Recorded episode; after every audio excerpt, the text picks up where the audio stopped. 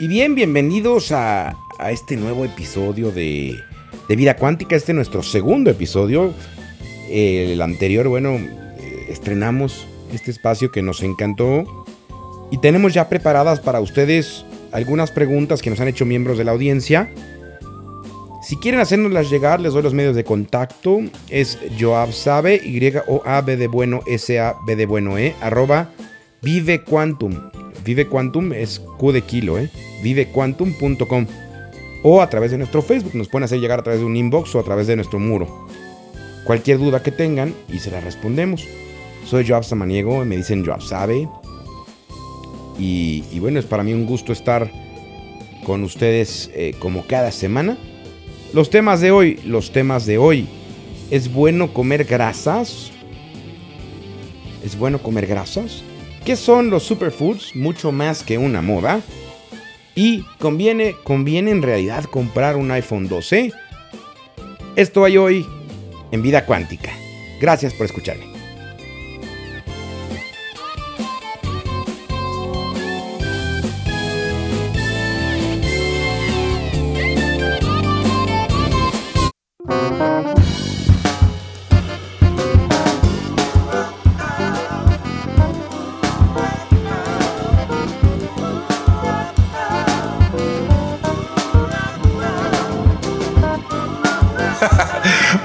Le queda corto. Él te lo cuenta a su manera y de buena fuente. Ten tus días divertidos aprendiendo algo nuevo en Joab Sabe con Joab Samaniego.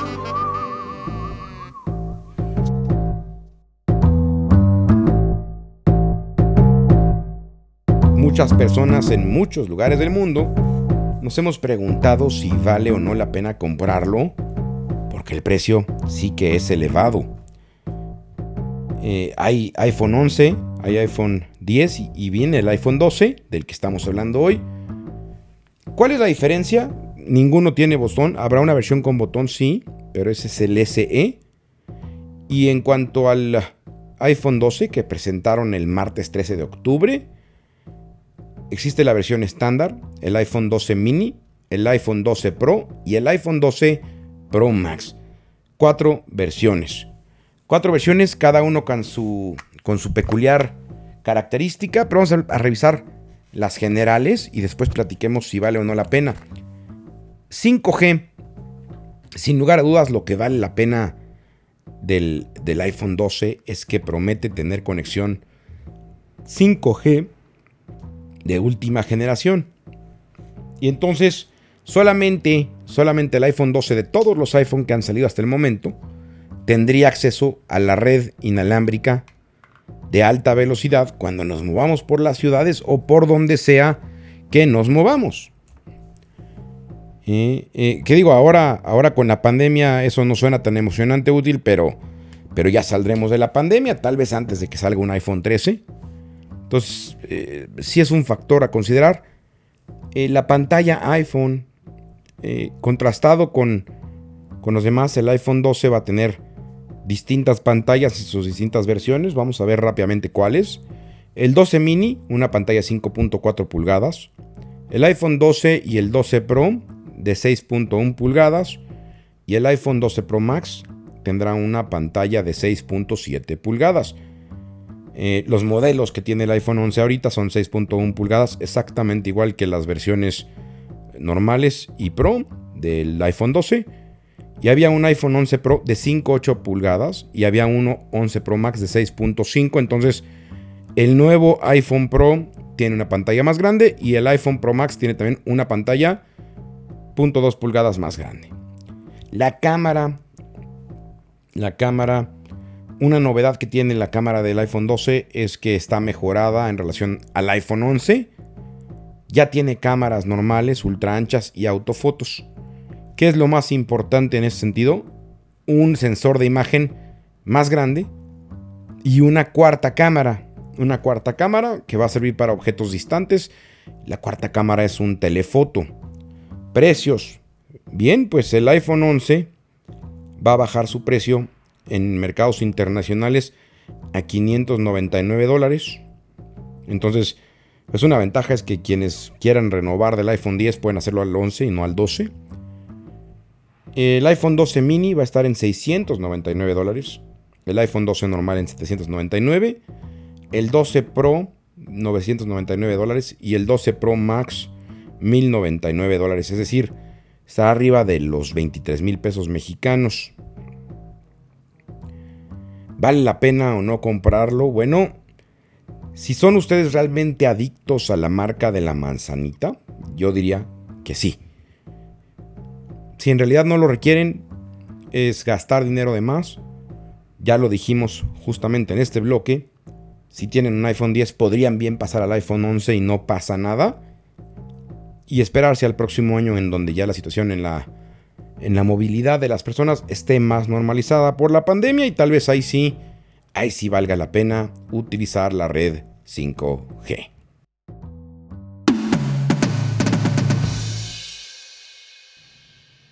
Superfoods, mucho más que una moda, los famosos superfoods, también conocidos como alimentos funcionales. Y hoy por hoy, hoy por hoy, en el campo de la nutrición son, sin lugar a dudas, una herramienta que ayuda a mejorar en general la salud de los pacientes porque sustituye, y sí han llegado a sustituir algunos medicamentos, pero además representan una buena alternativa preventiva para alcanzar una mejor salud y tratar con ellos varios padecimientos de manera natural. Los superfoods son alimentos que encontramos en la naturaleza que concentran grandes cantidades de vitaminas y minerales y tienen muchos de ellos polifenoles, los cuales son sustancias químicas que ayudan a las personas, tal como funcionan los carotenos, que por ejemplo transforman el cuerpo, eh, la vitamina A, y ayudan a evitar, por ejemplo, infartos o a mejorar el sistema inmunológico o la vista. La clorofila es otro, otra de esas sustancias. Y por ejemplo, la, la, clorofila mejora las funciones de oxigenación en el aparato circulatorio, controla el colesterol, los triglicéridos. O por ejemplo, las antocianinas, antocianinas que desinflaman, ¿no? que son antidiabéticos naturales, que son eh, pues potenciadores del sistema cognitivo. Y todos estos son polifenoles. Los polifenoles, por los polifenoles también previenen la inflamación a nivel celular causada, por ejemplo, por el estrés, la mala alimentación, consumir conservadores o azúcares. Y al regular el proceso inflamatorio, estabilizan muchas veces en los organismos los niveles de glucosa, triglicéridos o incluso, por ejemplo, dolores crónicos. ¿eh? Hay una doctora, una médico, Alejandra Romo. Ella es egresada de la Universidad de Anáhuac, México. Y ella dice que los alimentos funcionales, los superfoods de los que hablamos, pueden ayudar incluso a, mejorar eh, la memoria, por ejemplo. ¿no? Ella ha trabajado mucho con, un prebiótico que se llama inulina. ¿no? La inulina ayuda a reparar de cierta manera la flora intestinal y disminuye problemas de inflamación crónica en estómago e intestinos. ¿No? Eh, por ejemplo, ¿en dónde, en qué alimentos se encuentra presente esta inulina? Bueno, la inulina está presente en la chicoria, está presente en el agave. Y fíjense que, ella, la doctora Romo, ha experimentado en ratas adultas y encuentra que, que ha mejorado estos aspectos. Y fíjense, les dio también nopales, amaranto, y han disminuido sus triglicéridos hasta en un 50%. Eh, de manera natural, los superfoods tienen una dosis suficiente, no solamente del compuesto activo del que hablamos, sino también de otros ingredientes para que eh, el cuerpo absorba de esta misma manera, de manera óptima, el compuesto activo. Ahora bien, muchos tienen que acompañarse para poder ser absorbidos por el cuerpo de grasa o fibra. Y entonces, si los consumimos en las famosas tabletas que nos venden las tiendas naturistas, ya no en su estado natural, pierden su cualidad de superfood. Otra doctora también de la Universidad de Anáhuac, México, Ana Paula de la Garza, ella justamente dice que, que consumirlos como polvos congelados puede ayudar y, aquí es donde empiezan a diferenciar un poco las, las investigaciones. Lo que ella sí dice que es fundamental es que controlemos las dosis que ingerimos, y que es importante platicar siempre con un médico o con un nutriólogo. Algo que sí es importante y que yo les recomiendo es no consuman diario los famosos superfoods. Porque fíjense, el exceso de estas dosis no solamente podría llegar a inhibir el efecto de este compuesto, sino que puede generar afectaciones importantes en el cuerpo. ¿no? Por ejemplo, las alas verdes como la espirulina puede eliminar metales pesados del cuerpo, pero en exceso puede empezar a generar problemas de tiroides. También pasa con el cale, la famosa col rizada, que quita metales pesados del organismo, el plomo o el mercurio, pero sí puede tener un efecto directo en la tiroides. La maca, por ejemplo, la maca en dosis moderadas mejora la fatiga crónica, pero en exceso puede generar un estado de irritación o de agresividad en la persona. Otro ejemplo, la cúrcuma. La cúrcuma en su estado natural controla y disminuye los procesos inflamatorios en el cuerpo, por lo que una persona con artritis podría consumir cúrcuma o dolor crónico, pero, pero puede hacer cálculos biliares. Entonces hay que saber, y un médico es donde debería decirles hasta esta cantidad. Conclusión, conclusión de esta sección, sí es importante comprender que no existen alimentos mágicos, que los superfoods pueden ayudarnos a complementar una dieta y a mejorar un estilo de vida y volverlo más saludable. Pero también, también puede generar problemas importantes si se consumen de más. Recuerden, algo bueno, una dieta alta en verduras, moderada en cereales y frutas y baja en azúcares. Eh, hay, ciertas dietas que van surgiendo por moda, la Atkins o la Paleo, y que al eliminar ciertos alimentos sin discriminar, pueden excluir o podrían excluir de nuestras dietas ciertos componentes que son fundamentales para el cuerpo. Así es que tengan cuidado, tengan cuidado y si consumen superfoods, por favor, vayan con su médico, pero busquen opciones orgánicas y locales. Es una buena forma de sacarle más partido a lo que en nuestro país, a lo que México, a lo que sus países de origen tienen para ofrecer. Existen, existen por si no lo sabían, superfoods 100% endémicos de México, como son el cacao, la chía, algunos chiles y muchas verdolagas, que por cierto las verdolagas tienen más omega 3 que la chía. Así es que disfruten, disfruten sus superfoods, nutranse bien, tengan cuidado y busquen la ayuda de su médico.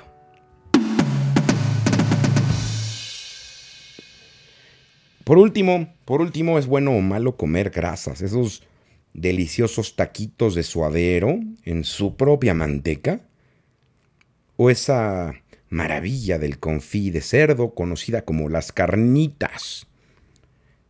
Pues, ¿qué creen? que las grasas pueden llegar a ser buenas y malas. La parte importante es que el cuerpo utiliza ciertas grasas para obtener energía. ¿Qué construye la grasa? Bueno, la grasa también en nuestro cuerpo construye el sistema nervioso, genera ciertas secreciones hormonales, controla alguna inflamación. Las grasas pueden ayudarnos al cuerpo a absorber vitaminas esenciales como son la A, la D, la E y la K. En general las grasas pueden reducir incluso el riesgo de la enfermedad, pero también hay otro lado de la moneda, un lado más oscuro. Y es que consumir mucha grasa podría volvernos obesos.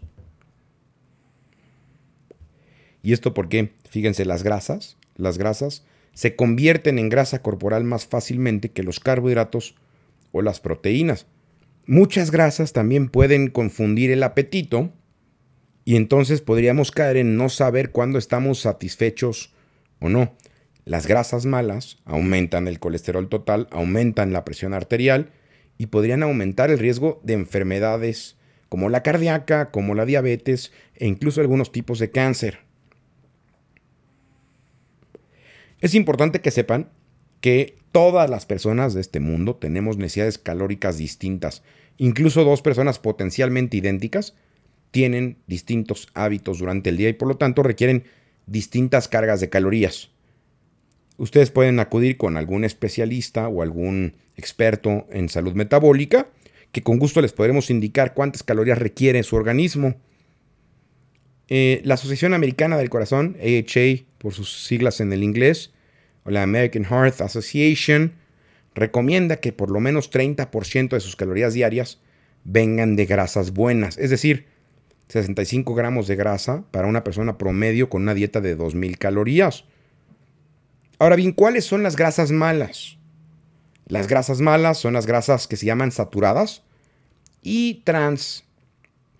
La recomendación es que menos del 7% de las calorías totales del día, es decir, menos de 210 calorías, no, de, 140 calorías, provengan de grasas saturadas. Y de estas, de estas 7%, 1% debería venir de grasas trans. En una dieta de 2.000 calorías, eso sería menos de 15 gramos de grasas saturadas al día en total y de las cuales 2 gramos, 2 gramos sean grasas trans. Ahora bien, se preguntan ustedes cómo se producen las grasas saturadas. Pues bueno, de animales. Por ejemplo, la carne, el pollo, alguna, alguna parte del huevo, la, yema sobre todo, y los lácteos. Los lácteos son el gran problema de las grasas. Es delicioso el, el queso, la crema, pero tiene mucha grasa. Ahora bien, hay grasas vegetales y con grasas saturadas como el coco, el cacao, la palma, la cánola o la macadamia.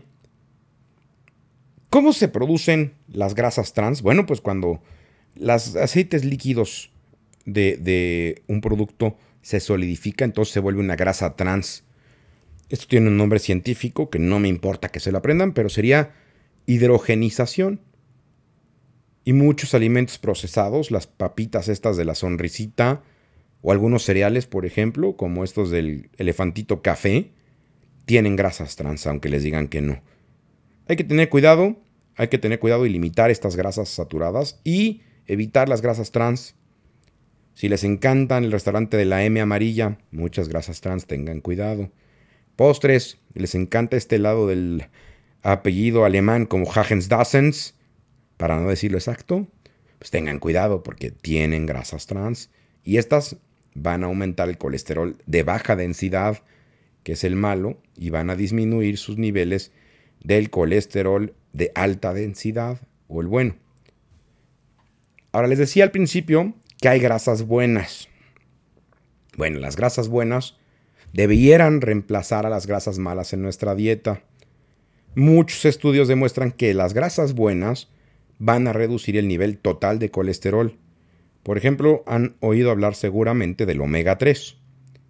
El omega 3 es un ácido graso que tiene buenos beneficios para la salud, entre los que destacan la inflamación y reducir los riesgos de ataque cardíaco.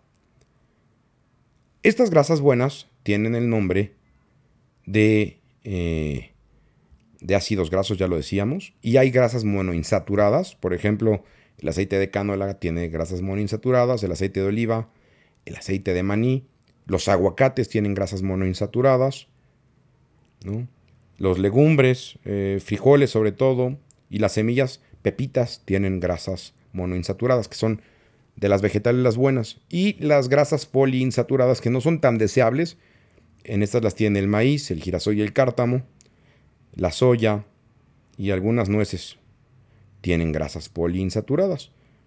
Eh, los, omega, los omega 3, los ácidos grasos, están básicamente en pescados y mariscos, como el salmón, las sardinas, el lino. El lino tiene omega 3, la linaza y algunas nueces también tienen omega 3. ¿Qué tienen que tener en cuenta? Que no hay que eliminar las grasas de nuestra dieta. Contestando a la pregunta, ¿es bueno comer grasas? Pero hay que saber qué calidad de grasas. Eh, hay nueve calorías más o menos, aunque no me gusta hablar de calorías, ya después platicaremos por qué no me gusta. Pero más o menos hay nueve calorías en cada gramo de grasa. Es decir, tienen más calorías que los carbohidratos y las proteínas. Por eso son muy buenos para complementar las dietas. En promedio, un carbohidrato y una proteína tienen 4 gramos de grasa. De calorías, perdón, 4 calorías por gramo. Quiero que evitemos, como conclusión, los alimentos que no contengan, que contengan grasas no saturadas, y que contengan ácidos grasos omega 3. Esos son los que tenemos que tratar de comer. Las grasas no saturadas y los ácidos grasos omega 3. Eh, eviten lo más que puedan la comida rápida. Eviten comer alimentos fritos. El pollo frito es mejor planchado. Traten de comer un buen balance entre carne roja, entre carne magra, pescado y aves. Para cocinar, usen aceite de cánola en lugar de aceite de maíz. Chequen que sea aceite de cánola. Para ensaladas, traten de utilizar aceite de oliva. El aceite de oliva no es muy bueno a la hora de, pasar alimentos por la sartén, porque su punto de, de, de quemado tiene un nombre específico. Su punto para quemarse es muy bajo, es muy baja la temperatura. Entonces, en realidad están comiendo aceite quemado y eso tampoco es bueno. ¿Sí? Eh, prueben, por ejemplo, agregar una porción de aguacate, nunca más de una taza al día. Agregar un aguacatito al desayuno es bueno. Las nueces durante el día son buenas y algunos garbanzos. Y usen, usen una mantequilla que no tenga grasas trans. Si usan una margarina, chequen que no tenga grasas saturadas una cucharadita al día de, mantequilla de, vaca es muy buena. ¿Y qué cosas, qué cosas sobre la grasa tienen que preguntarle a su médico tratante? ¿Qué porcentaje de grasas su organismo requiere ingerir al día si tratan de bajar de peso? Y si sería buena idea tomar un suplemento de omega 3 para tener más grasas buenas. Ya lo saben, ya lo saben, ahora ya pueden tener una vida cuántica si les gustó el podcast, recomiéndenlo y compártanlo. Si no les gustó, compártanlo y recomiéndenlo con quien no les caiga bien, así los torturan un ratito. Soy Joab Samaniego, Joab Sabe, director general de QLive.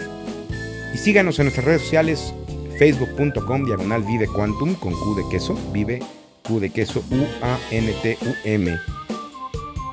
Y nos escuchamos y nos vemos, porque como siempre digo, escucharnos, sintonizarnos, también es vernos. Hasta la próxima semana. Esto fue Vida Cuántica.